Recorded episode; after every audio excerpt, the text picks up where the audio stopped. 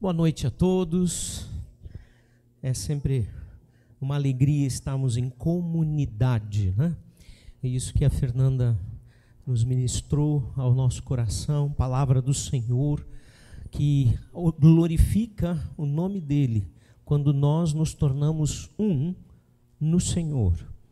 É que realmente o mundo vai conhecer a glória do Pai e vai conhecer o amor de Cristo através das nossas vidas. Ele disse isso lá no mesmo texto, em João capítulo 17. Ele falou isso, que quando a nossa unidade chegar ao ponto de nos suportarmos uns aos outros, chegar ao ponto de nos unirmos, sendo um na vida do outro, bênção, ministrando um ao outro, o mundo então saberia que Deus enviou o Pai. Que maravilha isso.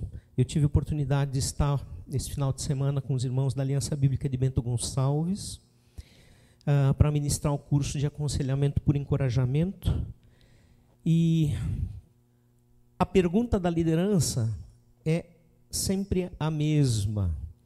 Então, nos momentos de intervalo, nos tempos ontem à noite, depois do curso, Hoje pela manhã, no final, ainda almoçamos juntos. A pergunta é sempre a mesma: como fazer para que as pessoas sejam transformadas e não apenas venham para a igreja e vivam uma religiosidade vazia? Essa tem sido a grande pergunta. E hoje nós queremos conversar um pouco mais sobre essa questão. E antes de iniciarmos o nosso tema é, pontual, específico, eu quero falar deste livro. Foi uma série que nós desenvolvemos em 2018 sobre ele, né? um livro Instrumentos nas Mãos do Redentor, de Paul David Tripp, que é, escreveu sobre como podemos ser bênção na vida uns dos outros, porque esse é o propósito. É o propósito da Igreja de Cristo, é o propósito de Deus nas nossas vidas, para que possamos não só ser bênção a ponto das pessoas conhecerem a salvação em Cristo, mas terem também transformação de vida, porque eu posso ser alguém que uh, encontra a salvação, que conhece Jesus Cristo, mas me sentar num banco, numa cadeira de igreja o resto da vida e não fazer diferença. E não é esse o propósito. Não é isso. Não foi para isso que Deus nos chamou. Então a gente vai olhar e eu quero usar é, o último capítulo, desculpa, o último não, o capítulo 11 né, é, do livro, que também usamos na época da nossa série, só que com uma outra perspectiva, com uma outra ênfase. Na época, nós falamos sobre a importância do encorajar um ao outro, e hoje eu quero falar também que nós encontramos no texto, e por um próprio texto bíblico que naquele capítulo aparece, Romanos 8, de 1 a 17, nós queremos falar justamente disso, que a transformação de vida, pelo consolo e pelo chamado do Evangelho de Cristo, acontece na vida das pessoas. Transformação de vida tem a ver com tudo isso. E já cantamos aqui. Cantamos o que significa e o que significou a morte de Jesus. E a gente quer olhar para esta questão. Como o Evangelho transforma a nossa vida pelo consolo que ele é, porque necessitamos desse consolo. Como ele também transforma a nossa vida através de um chamado específico que ele tem para cada um de nós. Então quero convidar você a abrir o nosso texto. Vou voltar aqui para você ver, Romanos 8, de 1 a 17. Abra a sua Bíblia. E nós vamos lê-lo em duas partes. A primeira parte vai até o versículo 11, de 1 até 11. Paulo diz assim: Portanto, agora já não há condenação para os que estão em Cristo Jesus, porque por meio de Cristo Jesus a lei do Espírito de vida me libertou da lei do pecado e da morte porque aquilo que a lei fora incapaz de fazer por estar enfraquecida pela carne, Deus o fez enviando o seu próprio filho à semelhança do homem pecador, como oferta pelo pecado.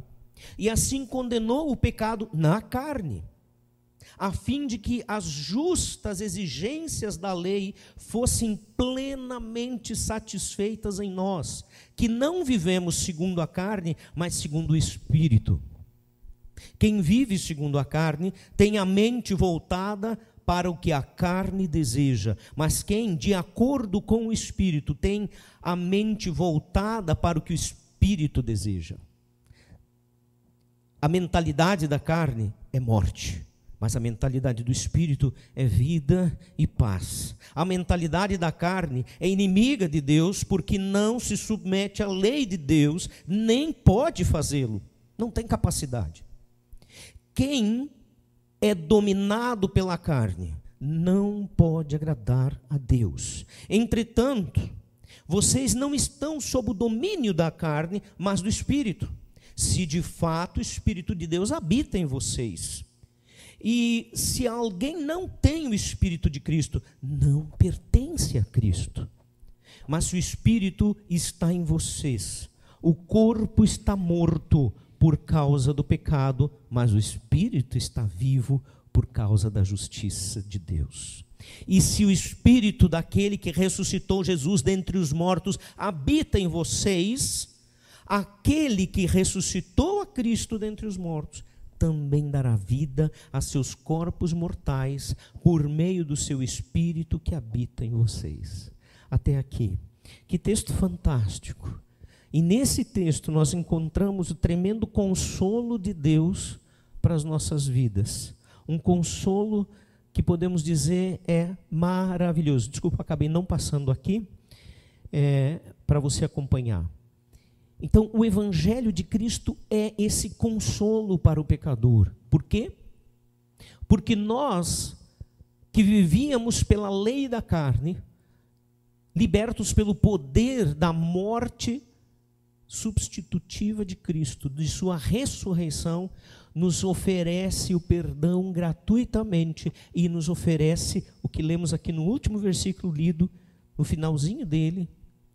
Aquele que ressuscitou a Cristo dentre os mortos também dará vida a seus corpos mortais por meio do seu Espírito que habita, em vocês. Que fantástico, que tremendo. Paulo começa encorajando-nos, aqui aos, ao texto aos Romanos, Paulo começa encorajando aos cristãos romanos e hoje a nós, com o consolo do Evangelho. Sim, o Evangelho, em primeiro lugar, um consolo para aquele que luta por mudança e não consegue, porque o que traz transformação na nossa vida é o Evangelho de Cristo e não a nossa vontade, a nossa força. Sim, é verdade que nós temos que decidir seguir este Evangelho, que temos que aceitar a nossa, na nossa vida a, a suficiência da morte e ressurreição de Jesus para que sejamos salvos, mas não somos nós que a efetuamos.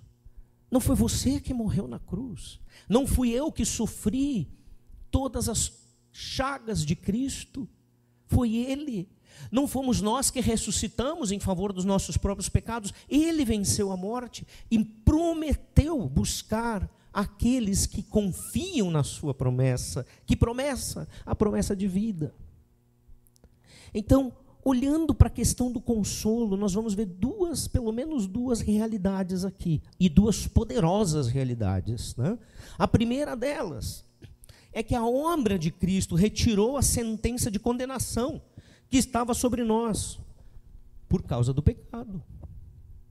Mas eu não tenho nada a ver, eu sou uma pessoa boa. Eu tento fazer o melhor, eu vou à igreja, eu até dou dízimo. Todas coisas boas, bíblicas, corretas, que fazem parte da vida cristã, mas elas não podem nos justificar, porque o castigo que nos traz a paz, de acordo com a Bíblia, que estava sobre ele Jesus, é o castigo da morte a morte pelo pecado. Ainda aos Romanos, Paulo diz no capítulo 3, né, que todos pecaram e carecem da glória de Deus. No capítulo 6, que o salário do pecado é a morte, mas o dom gratuito de Deus é a vida eterna em Cristo Jesus. Então, veja, nós não podemos, mas existe aqui uma grande e nova consolação.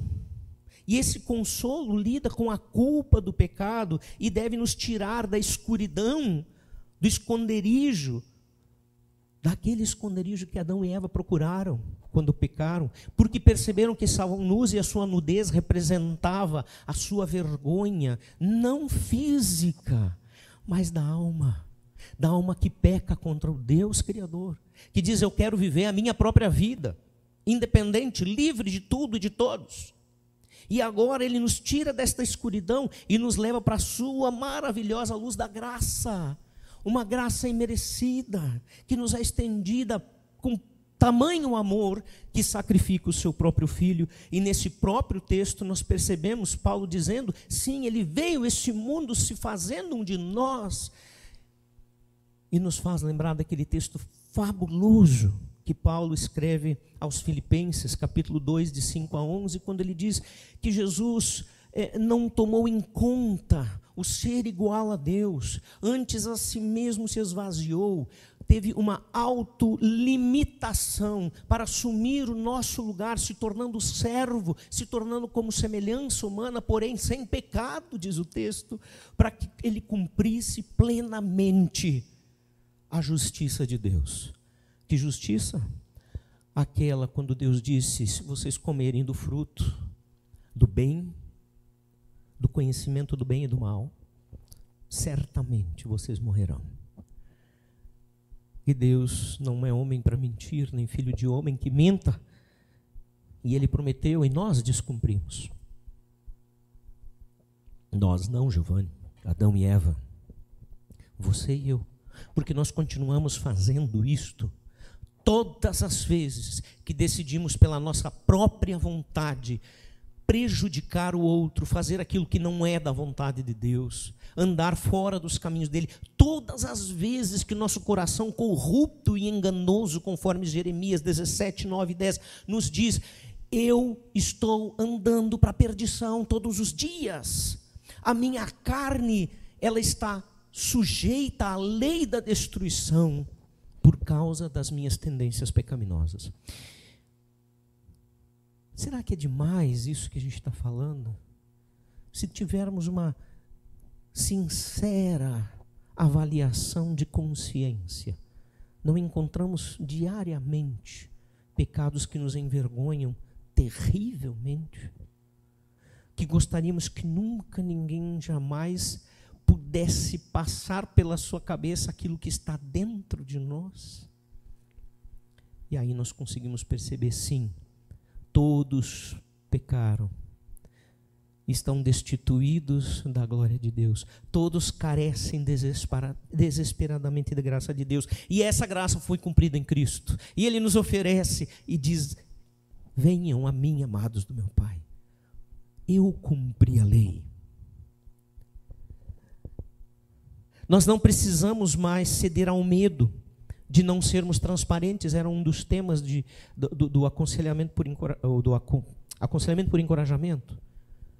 O, a grande razão de não abrirmos as nossas vidas, de nos mostrarmos para as pessoas, nem em casa, nem na célula, muito menos no trabalho, e aqui, é porque nós temos medo de não sermos aceitos como somos, porque aquilo que está dentro de nós não é bonito mas pela graça, pelo o amor que nos alcança, ele substitui o amor, e por isso o perfeito amor que não é nosso, é o perfeito amor é o de Deus.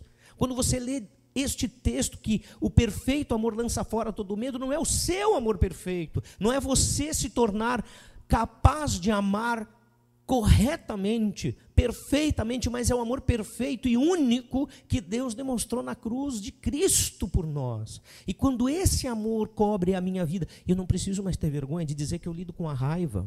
Eu não estou inventando, eu estou falando. Que eu lido com ah, a dificuldade de ter que dizer às vezes: olha, eu estou com raiva. E eu ter que me apegar ao texto que diz: irai-vos e não pequeis. Não deixe o sol se pôr sobre a vossa ira, não sobre o problema. Entregue a sua raiva para, para o Senhor, permita que Ele acalme o seu coração. E eu não sei qual é a tua luta, eu não sei qual é a tua necessidade, a tua vergonha interior que faz com que o medo você fique cada vez mais encolhido, escondido. Nós não precisamos mais negar, ser negacionistas naquilo que diz respeito a que somos e que fazemos. Nós podemos, inclusive, confessar o nosso pecado na certeza de que ele já está perdoado e que aquele a quem realmente interessa, Jesus Cristo, já nos amou, já nos perdoou e já nos recebeu antes mesmo de nós cometermos esse pecado. E ele agora diz: Filho meu, aqui está o perdão que eu comprei na cruz por ti. Esse é um consolo tremendo. Sabe por que, que é consolo? Porque eu sempre necessito dele. Eu só vou parar de pecar o dia que eu for morar na cidade dos pés juntos, ou quando Cristo voltar. Nós podemos dizer não ao farisaísmo, porque o farisaísmo nada mais é do que uma tentativa de nos tornar legalistas naquilo que nós não conseguimos cumprir. O farisaísmo é exigirmos dos outros leis que nos fazem esconder atrás destas exigências o que realmente somos e o que nós realmente fazemos como pessoas pecaminosas. E a obra de Cristo nos traz esse consolo. Colocar a culpa nos outros nós não precisamos mais. Ah, não, eu errei, mas eu tenho só 36,7% da culpa. O resto é do outro. Não, às vezes só falta dizer isso. A gente tem cálculos exatos, matemáticos, para dizer quanto a culpa é minha e quanto é do outro. Culpa é culpa, meu irmão. Se a polícia te pegar roubando 10 reais ou 10 milhões de reais, a pena é a mesma. Você é ladrão. Diante de Deus não é diferente. Não importa o tamanho do pecado, importa que nós não conseguimos cumprir na carne, pela nossa própria força, a vontade de Deus. E aí vem o consolo de, do próprio Deus que diz: Ok, eu já paguei. O que você precisa é receber este perdão para a sua vida, e aí sim vai haver transformação de vida. Não de alguém que pecava sempre nunca mais vai pecar, mas alguém que se incomoda com o pecado, que quando tropeça como um acidente de percurso, entende que precisa confessar e voltar ao Senhor e deixar para trás aquilo. E aí vem o consolo.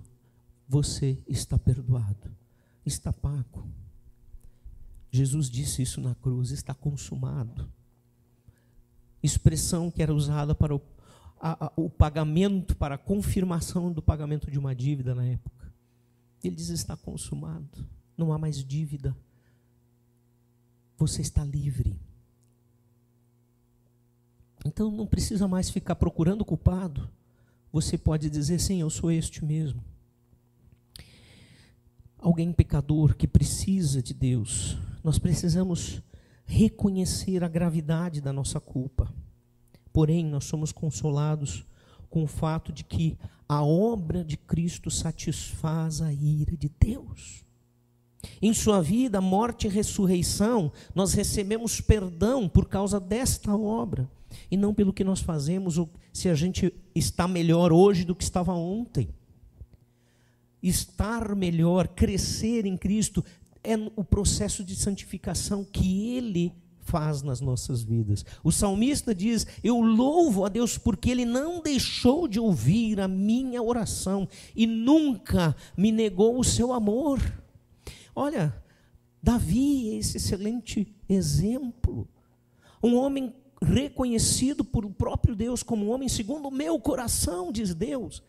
Quando, depois de tudo aquilo que aconteceu de errado com ele veio à tona, e Deus trata, e ele se arrepende, confessa, se sujeita a Deus, enquanto que Saul fez o contrário disso. Tentou explicar, tentou se justificar. Não, não, não, não, a minha parte é só tantos por cento. Não, não, não, eu errei porque a minha motivação era essa. Várias situações. A confissão diária de pecado, ela é essencial. Sim, sabe por quê? Porque nós diariamente pecamos. Ela é essencial ao estilo de vida guiado pelo Evangelho, mas não é necessária para a salvação. Ou seja, eu não vou novamente confessar a Cristo todos os dias para ser salvo de novo depois que eu pago, depois que eu peco. Não. Não faz sentido racionalizar, colocar a culpa no outro, ou reescrever uma história fantasiosa para conseguir tirar a nossa culpa. Nós não precisamos tirar a culpa quando Cristo já tirou, quando nós só precisamos confessar. Isto é consolador, porque a vida é mais fácil com Cristo, não é mais permissiva, mas nos liberta da escravidão do pecado.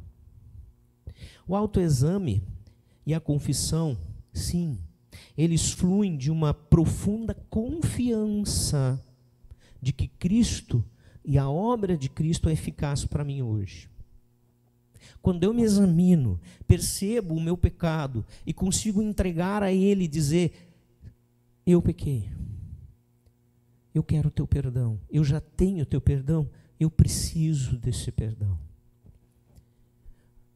Quando eu reconheço que não é o que eu faço, que eu não tenho que pagar penitência, não tenho que aumentar o meu dízimo, começar a dar, que eu não tenho que fazer visita aos doentes, que eu não tenho que dar esmolas, que eu não tenho que nada para ser salvo. Mas que estas coisas são fruto de uma vida transformada, justamente pela confiança. Lembra? Você lembra daquela história no deserto, quando o povo reclama da liderança de Moisés, Arão e Miriam, os três irmãos? E as serpentes venenosas são enviadas no meio do povo, insubmisso, para serem picados e morrerem ali no deserto. E aquela infestação de cobras entre as tendas dos judeus, aterrorizando todos eles, eles clamam a Moisés: Moisés intercede por nós. E ele então intercede, diz: Senhor, perdoa a culpa desse povo, livra eles dessas serpentes. E Deus diz: ok, eu não vou tirar elas, elas são consequência do pecado deles, elas estão lá porque há pecado, pecado horrível de insubmissão, que em outro trecho bíblico é comparado, o pecado da insubmissão é comparado com o pecado da. do quê? Da feitiçaria. Ele diz: Eu não vou tirar. Mas ok, mas se alguém for pecado por, pecado por consequência do seu pecado, e olhar para a serpente que você vai fazer, uma serpente de bronze que você vai fazer e erguer bem alto no meio do acampamento, para que de todos os lados do acampamento todos possam enxergá-la. E se alguém for picado e imediatamente olhar para aquela serpente, ele será curado. Que esquisito isso, né? Parece coisa de. É, filme de, de feiticeiro, filme de Harry Potter, né? Tem uma porção mágica que, que resolve tudo? Será que aquela cobra largava um raio infravermelho poderoso? Não. Sabe o que, que salvava a pessoa? Fui picado. Eu fui picado porque eu sou um pecador. É a consequência do meu pecado. O que, que Deus disse que eu. Aco... Ah. Obrigado, Senhor, porque eu só precisei olhar para a serpente que, que a pessoa fez? Creu no quê? Na cobra? Não. Sim. O povo começou a crer na cobra. Depois. Tu vê. Começaram a adorá-la. E Deus teve que mandar Moisés destruir a cobra. Começaram a chamá-la de Neust, ser a deusa de metal. Esse foi o nome que deram para ela. Mas aqueles que olharam e creram verdadeiramente foram curados, foram aqueles que olharam porque creram que Deus disse e está dito. Se ele falou que eu tenho que olhar para a cobra e eu vou ser curado, eu vou, olhar, eu vou olhar e vou ser curado. Se ele disser que para ser curado de um câncer eu tenho que enfiar o dedo do ouvido, eu vou fazer isso e eu vou ser curado. Não importa qual é a situação. Se ele disse, eu vou obedecer porque ele disse porque eu creio que o que ele disse é o suficiente. E aí Jesus vai dizer para Nicodemos naquela conversa. Ele vai dizer: assim como a serpente foi erguida no deserto, por Moisés. Importa que o filho do homem seja erguido no madeiro, para que todo que olhar para ele e nele crer não morra e tenha vida. Veja, a serpente era profética por aquilo que Cristo ia fazer. Então, sabe, o veneno do pecado na tua vida e na minha vida são curados quando nós olhamos para a cruz, não para aquela cruz de madeira. Tem igreja que vende pedaços da cruz de Cristo, né? É, sério. Se quer um endereço, eu dou, se quiser comprar um pedacinho. Ainda que ela existisse, ia servir só para fazer fogo. Para mais nada. Porque a cruz, a madeira, foi só um objeto quem satisfez a culpa pelo pecado foi o Cristo, Filho de Deus. E ele não precisa ser comprado. Ele está à sua disposição de graça. Ele está à sua disposição de. Como? De. Deve ter umas cinco pessoas aqui. A luz está me atrapalhando, não estou enxergando bem. Desliga a luz um pouquinho para eu ver se eu, eu, eu enxergo aqui. Não, ele, ele. Você tem ela de. Opa, tem mais gente.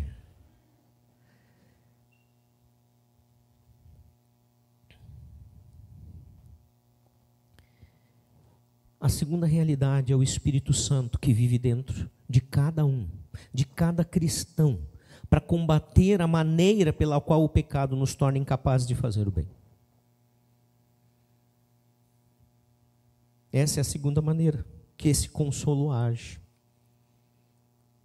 Você lembra qual é a primeira? É a obra de Cristo, que é suficiente. A segunda é o Espírito que você recebeu quando creu. Aquele que olhou para a serpente de bronze e foi curado, ele recebeu a cura. Nós, quando olhamos para a cruz de Cristo e a obra dele na cruz, nós recebemos a cura do nosso pecado e somos libertos da culpa dele. Ainda não da presença dele. Da presença dele só no milênio e na eternidade. Mas até depois do milênio o pecado volta. Por um pouco de tempo, diz o texto do Apocalipse. Para que se cumpra o tempo final e definitivamente o inimigo Satanás seja lançado no lago de fogo a condenação eterna. Mas agora já ele te livrou da culpa e te colocou no teu coração o espírito dele, o mesmo espírito que habitava em Cristo enquanto ele estava aqui na terra e que fez com que ele levantasse naquela sepultura em plena vida. O nosso texto falou isso, leia de novo. E esse mesmo Espírito habita em você e em mim quando entregamos a vida para Jesus, quando olhamos para a cruz entendemos, é a cruz, é a obra da cruz que nos salva, é o Cristo do Deus vivo que, nos, que vai nos ressuscitar. Quando eu creio nisso, eu recebo de graça a salvação e a vida eterna, e imediatamente o Espírito dele passa a habitar em mim, e de repente, como que escamas caindo dos nossos olhos, começamos a compreender a Sua palavra, a Sua atitude, a Sua vida em nós, começamos a ouvir a voz do Espírito sem som nenhum, mas entendemos quando Ele está nos guiando e quando não está, ou então quando Ele está nos alertando deste pecado ou daquele, ou nos levando para o arrependimento, nos fazendo realmente reconhecer a culpa, o pecado e a condenação que nele há, para que nós nos arrependamos. Você era controlado pelo inimigo através da culpa do pecado. Não é mais. Você era escravo do inimigo. Não é mais. Agora nós somos livres em Cristo livres para fazer o bem, livres para andar em novidade de vida. E isso só é possível quando o Espírito Santo habita em você. Se você ainda não sabe se ele habita, talvez ele não habite. Fale com Deus. Fale com alguém que tem andado com o Senhor há mais tempo, que você conhece. Diga, eu preciso entender melhor. E talvez, se você está ficando incomodado nesse momento, é o próprio Espírito que está cutucando em você e dizendo: Jesus está à porta. Você está sendo chamado que é o nosso próximo ponto daqui a pouco. A natureza pecaminosa ainda habita em nós, mas nós não somos mais escravos dela. nós somos livres em Cristo. Esse é o grande consolo, é a grande consolação. Nós não estamos mais sob o controle da natureza pecaminosa.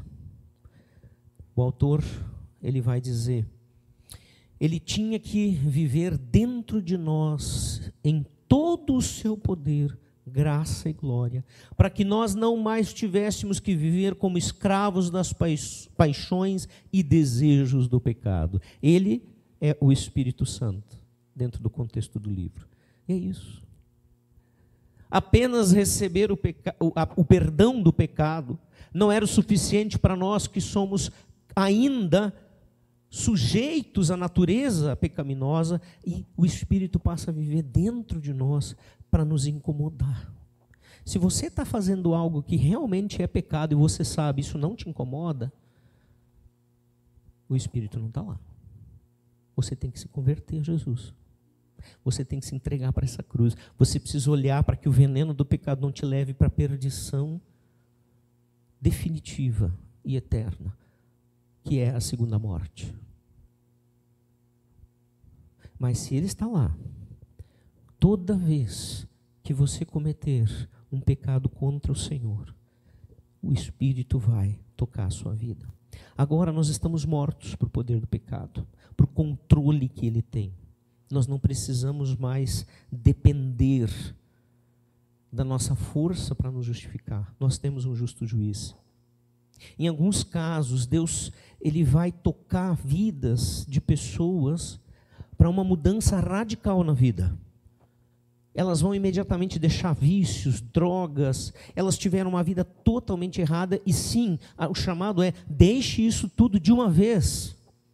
Vão deixar prostituição, vão deixar atitudes de engano, de trapaça, porque a nova vida em Cristo é totalmente diferente disso. Mas há aqueles que talvez a vida inteira viveram dentro de uma igreja, e antes na, da minha conversão foi assim comigo, desde criancinha, indo à igreja, sendo religioso, e apenas lá na minha juventude fui entender que isso não bastava, que eu era tão perdido quanto qualquer assassino ou malfeitor, e que eu ia ter a mesma destinação eterna que esses, se Cristo não viesse habitar na minha vida através da presença do Espírito Santo. Sim, o eu antigo não serve mais. Uma pessoa, ele traz o, o, esse relato no livro, que uma pessoa diz o seguinte: então eu não posso ser mais eu quando tem mudança radical. É isso, é isso aí. Não pode ser mais você mesmo. O eu antigo não existe mais. Deus o está chamando para uma nova vida, uma vida de abnegação, uma vida de amor verdadeiro que é sacrificial, uma vida de consagração.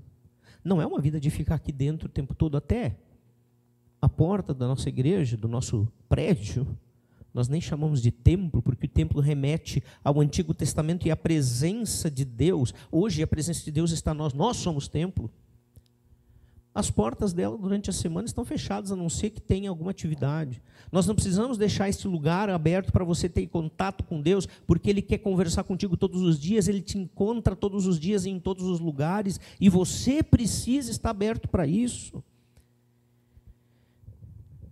Esse é o grande consolo. Não é o que eu fiz, o que eu faço, ou o que eu tenho que vir a fazer, é o que Ele fez que faz toda a diferença.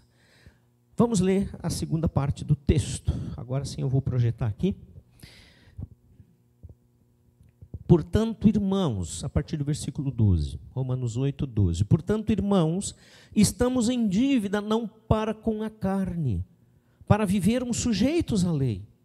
Pois se vocês vivem de acordo com a carne, morrerão. Mas se pelo Espírito fizerem morrer os atos do corpo, viverão porque todos os que são guiados pelo Espírito de Deus são filhos de Deus.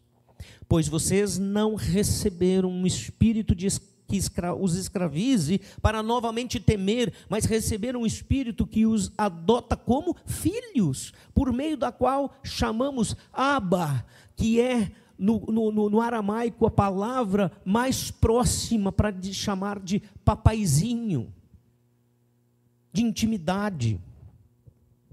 O próprio Espírito testemunha ao nosso espírito que somos filhos de Deus. Se somos filhos, então somos herdeiros, herdeiros de Deus e co-herdeiros com Cristo se, fato, de, se de fato participamos dos seus sofrimentos, para que também participemos da sua glória. E o que, que esse texto quer dizer? Que eu tenho que sofrer como Cristo sofreu para merecer a salvação? Não. Quando nós participamos do seu sofrimento, no, no sentido de entender este sofrimento, de entender que ela, ele foi suficiente, que ele foi realmente eh, expiatório, ou seja, aconteceu em meu lugar, que isso chega, que eu não tenho que fazer mais nada simplesmente receber. E aí vem o nosso chamado. O Evangelho de Cristo é um chamado para o pecador, um chamado que vai muito além de simplesmente sermos religiosos.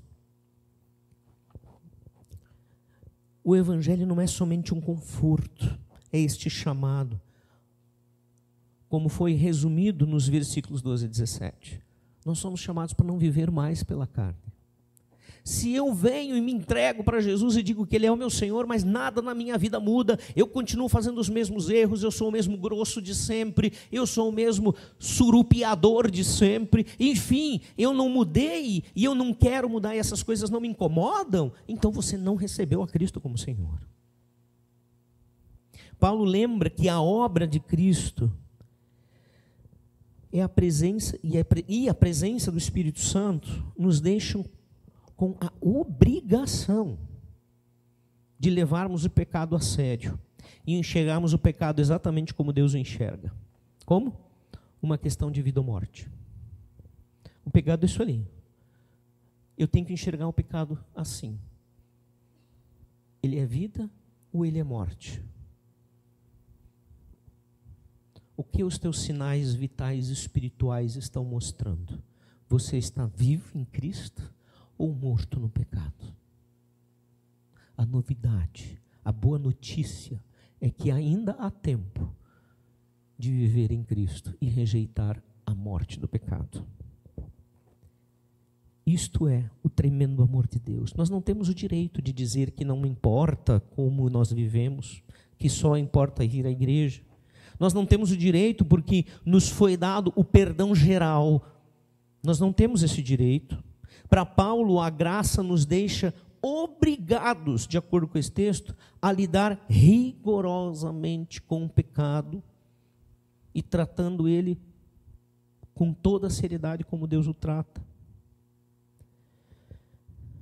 Se Deus foi tão sério a respeito do pecado que sacrificou o seu próprio filho, e nos encheu com seu espírito. Como nós podemos ser menos sérios neste assunto? O autor disse: se Deus foi tão sério a respeito do pecado que sacrificou seu próprio filho e nos encheu com seu espírito, como podemos ser menos sérios a respeito dos nossos pecados do coração e do comportamento? Sim, pecados do coração são aqueles interiores que eu nutro, que eu alimento, que eu acaricio e que tanto fazem mal e podem te levar à morte, se a obra de Cristo não é suficiente na tua vida.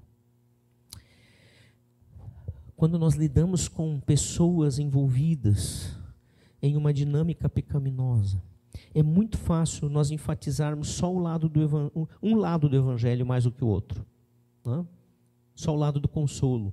Não, ele salva, ele te livra do pecado. Você, você vai ter a eternidade. E a gente acaba, muitas vezes, sabe por quê? É, é meio que propaganda enganosa isso. Porque a gente quer que a pessoa seja salva. depois a gente fala que ele tem que seguir a Cristo. Não. É na hora de falar do Evangelho e dizer: sim, o Evangelho te salva, Jesus morreu por ti. Essa é a grande notícia, mas você tem que viver de acordo com a identidade, a nova identidade de filho de Deus. Paulo, em outros textos, em outra carta, ele vai dizer que nós fomos adotados. Ou seja, agora eu assino o sobrenome de Deus. Eu não nasci na família dele. Eu nasci separado, como disse No Salmo 51, 5, o rei Davi, eu nasci separado, eu nasci em pecado, mas ele nos adota na obra de Cristo e nos dá uma nova identidade. Fofinha aquela ovelhinha, né? Mas você e eu não somos tão fofinhos, né? Mas ele, mesmo assim, nos dá uma identidade fofinha. Porque ele nos ama. Mas nós temos que viver segundo essa identidade. Já pensou você chegar numa alfândega, viajando? Bah, esqueci minha identidade, mas eu estou com a identidade da minha esposa aqui. E você entrega a sua identidade? Você vai viajar? Talvez para a cadeia. Não. Nós temos que viver segundo a identidade de Cristo em nós, que o Espírito Santo trabalha em nós. Então, quando nós lidamos com o pecado, com essa natureza pecaminosa, quando nós recebemos o perdão, quando nós aceitamos ambos, tanto o consolo como o chamado, a transformação. O coração que aceitou ambos, ele pode sim receber palavras francas de confrontação, porque ele sabe que tem que continuar mudando. Aquele que ainda tem que se defender e pensa que ele é a sua suficiência, quando recebe uma palavra de confronto, o que, que ele vai fazer? Não, não, não, não. É, eu, eu, fiz isso por aquilo, por aquele outro, tem justifica as justificativas, ou passa a culpa para o outro, ou mente. Não, eu posso dizer, pois é, irmão, eu fiz isso, puxa vida, me perdoe, eu sou pecador mesmo. Não como um tipo, vou continuar pecando, mas sim, eu reconheço. E eu preciso do perdão de Deus e do teu perdão. A pessoa está pronta para mudar. Ela está pronta para mudar de atitude e de vida. Quando nós lidamos, né, quando conseguimos viver como filhos de Deus, nós não precisamos ficar nos defendendo. Por quê? Porque Jesus já fez isso. Quando nós lidamos com pessoas envolvidas em uma dinâmica pecaminosa e enfatizamos sempre mais um lado, nós estamos como olhando para as pessoas com um óculos de uma lente só e o outro com tapa-olho. É incompleto. Se você estivesse conversando com um marido, né, é, que tivesse estivesse abusando, né, ah, verbalmente a sua esposa, provavelmente você iria simplesmente dizer para ele que ele tem que mudar, que ele não pode mais fazer isso. É, e aí vem o conforto do, do, do, do, do Evangelho que diz: olha, você tem que mudar. Deus perdoa os teus pecados, mas você tem que mudar. Por outro lado, se você estivesse conversando com a esposa dele, talvez você tivesse a tentação de enfatizar o conforto para ela e a condenação para ele. Ambos precisam estar juntos nos dois casos. De um lado e outro, porque a esposa também deve ter coisas que precisam ser confrontadas, que não justifica as agressões verbais, mas que muitas vezes provocam elas. E você precisa dizer: Jesus está te chamando para ser diferente nessa área. Teu marido está errado. Tem o perdão para ele, sim. Mas ele também tem que ser diferente nessa área. Mas mude você a sua parte e ele vai mudar a dele. Siga você como a identidade da cruz e ele vai e ele tem que seguir a dele. Então todos precisam da graça da justificação, mas também da graça da santificação. A graça da justificação é aquela que lá no momento da nossa salvação, da nossa conversão, nós reconhecemos o nosso pecado, nós entregamos para Jesus, somos libertos da culpa do pecado, nos preenche o consolo do perdão. Mas dia a dia nós temos que andar em novidade de vida, em transformação, sermos santificados pela obra do Espírito que habita em nós. Onde nós podemos finalizar e chegar com essa mensagem? Esse é o alvo da confrontação do Evangelho. O Evangelho é confrontação. Se o Evangelho não te confronta, ou ele está sendo transmitido errado, ou você está escutando ele erradamente. O Evangelho tem que mostrar que eu preciso de Cristo, sempre, não só para me converter, e que diariamente eu tenho que confessar meus pecados. Ele, ele precisa não forçar a mudança de comportamento, mas encorajar uma nova natureza a partir do Evangelho. Ele precisa comunicar que, ok, você cometia esse erro, mas agora é a hora de viver diferente. Não pela tua força, mas pelo que Jesus fez. Quando nós falamos de Cristo às pessoas, ou nós ministramos aos corações dos aflitos, em ambos os casos, nós procuramos abrir os olhos das pessoas para a glória completa da graça de Cristo. Quando vem, elas enxergam a gravidade do seu pecado. O Evangelho é o que muda o idólatra em adorador de Deus. É o que muda o farisaico, o fariseu, em humilde e disposto a ouvir, porque o fariseu não é humilde. E nós vemos isso na Bíblia. Ele sempre tem a razão. O evangelho da coragem, prática ao temeroso e desanimado. O evangelho ajuda o fraco a viver na confiança e na perseverança, não por sua força, mas pela obra de Cristo. O evangelho muda as vítimas em auxiliadores. E aqueles que são egoístas em si mesmados, em pessoas que amam e servem. Esse é o poder do Evangelho. A pergunta principal para nós é: onde você está nisso? Como Deus está agindo na tua vida? A confrontação bíblica verdadeira, ela confronta as pessoas com muito mais do que seus pecados e fracassos. Tenha certeza disso. Ela confronta as pessoas com Cristo. Não como modelo. Jesus é modelo e nós só temos que seguir. Não, como Salvador. Como aquele que interfere na nossa vida e a transforma. Ele é verdadeiramente, João 14,16, o caminho, a verdade e a vida. Não há outras opções. É Ele, é Jesus.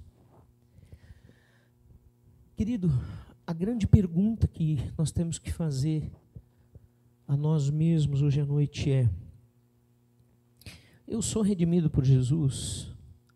Sim ou não? Ela é a, a principal pergunta. Se sim, então o que falta para você crescer em Cristo? Vamos pegar a identidade de cristão que está no bolso escondidinha e vamos botar aqui, pendurar no nosso pescoço, para que todos vejam: eu sou cristão. Não é um, uma placa, ninguém vai comprar isso em lugar nenhum, tá?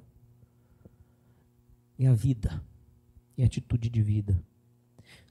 Se você está vendo aí, eu estou cheio de culpa, eu ainda não olhei para aquele que foi erguido no madeiro, eu ainda não confio que isso é salvação a Bíblia não apresenta nenhuma outra possibilidade. Então, você está condenado. Mas pode mudar essa realidade enquanto viver. Hoje, já. Vamos orar. Senhor Jesus, eu não sei exatamente o que o Senhor está falando aos corações, não sei, aliás, nem exatamente, nem coisa alguma. O Senhor sabe o Senhor sabe qual é o ponto de cada um a ser tocado aqui. Eu sei o que o Senhor tocou na minha vida com essa mensagem, preparando ela, olhando para ela. Eu quero, Pai, entregar em tuas mãos a vida daquele que está aflito e precisa do consolo da salvação. Que já tenha o perdão, mas o inimigo está escravizando e mentindo para ele, dizendo que ele ainda é escravo do pecado, que ele não consegue se livrar daquilo que é pernicioso na sua vida, que ele ainda depende da carne, das suas próprias justificativas. Não. Em nome de Jesus, quebra estas mentiras e traz a tua libertação. Eu oro, Senhor, por aquele que já entendeu isso. E agora está sendo chamado numa área específica, que eu não sei qual é. O teu Espírito sabe, está fazendo isso agora.